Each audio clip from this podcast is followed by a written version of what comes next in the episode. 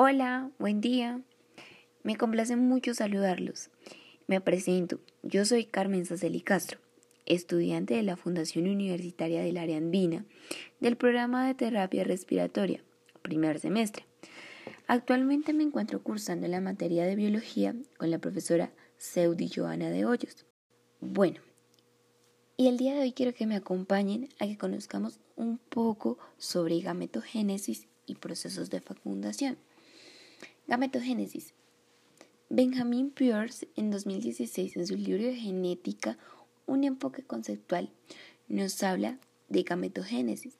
Es un proceso de proliferación, crecimiento y diferenciación que conduce a la formación de los gametos.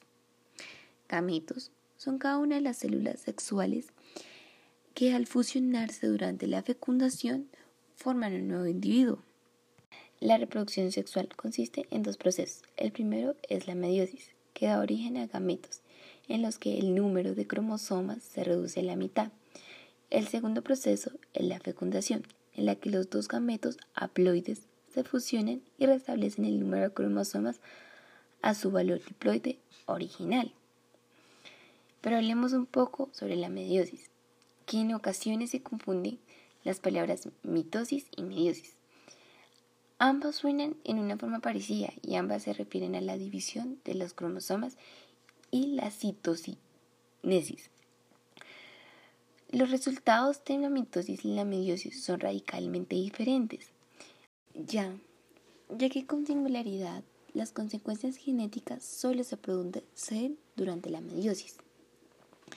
La mitosis consiste en una sola división nuclear y suele acompañarse de una sola división celular. La meiosis consiste en dos divisiones después de la mitosis y el número de cromosomas de las células recién formadas en el mismo que las células originales, mientras que la meiosis determina una reducción a la mitad del número de cromosomas en las células recién formadas. Por último, la mitosis produce células genéticamente idénticas, por tanto la meiosis produce células variables desde el punto de vista genético.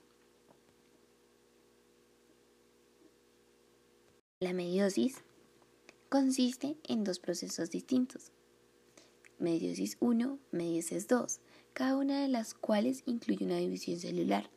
La primera división que se le produce al final de la meiosis 1 se denomina división reductora, porque se reduce la mitad del número de cromosomas por célula.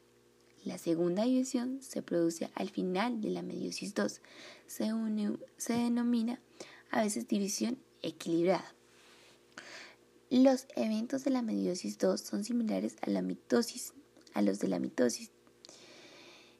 Sin embargo, la meiosis 2 difiere que la mitosis en que el número de cromosomas ya ha disminuido a la mitad en la meiosis 1 y la célula que comienza con la misma cantidad de cromosomas como lo hace la mitosis. Y ya como para culminar lo de mediasis, cabe aclarar que la mediasis maneja unas etapas. Mediasis 1 maneja la etapa profase 1, metafase 1, anafase 1, telofase 1, citocinesis, intercinesis, meiosis 2, profase 2, metafase 2, anafase 2, telofase 2, citocinesis. Bueno, continuemos con gametogénesis. Gametogénesis masculina y gametogénesis femenina.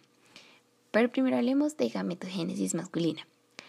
Las espermatogonias de los testículos pueden presentar ciclos repetitivos de mitosis, lo que produce más espermatogonias.